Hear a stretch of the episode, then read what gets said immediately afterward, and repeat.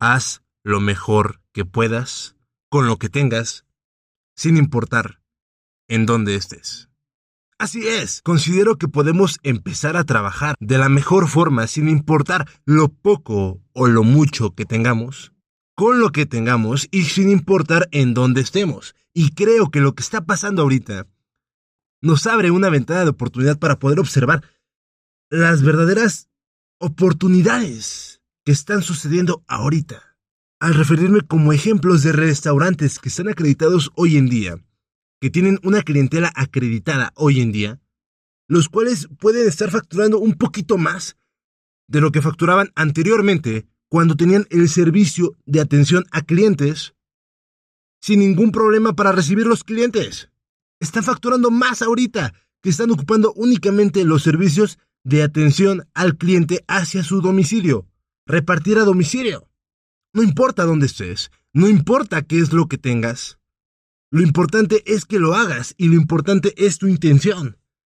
Si realmente existe una intención fiel, digna y constante hacia lo que tú quieres, no importa, no importa lo mucho o poco que tengamos. Ocupa mi ejemplo. Hace ya más de 12 meses, empezando desde mi propio cuarto como mi propia oficina, ocupando mi cama como mi propio escritorio, y únicamente con una silla que me traje del comedor de la casa para poder trabajar, ocupando mi teléfono como medio de acceso y medio de contacto para todos mis clientes.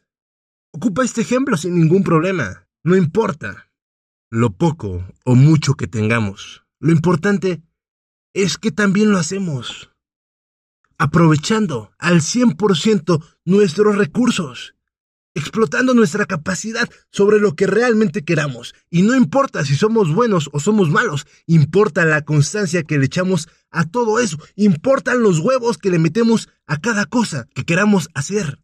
Eso es lo que importa realmente, la constancia, los huevos, la fidelidad hacia nuestro proyecto.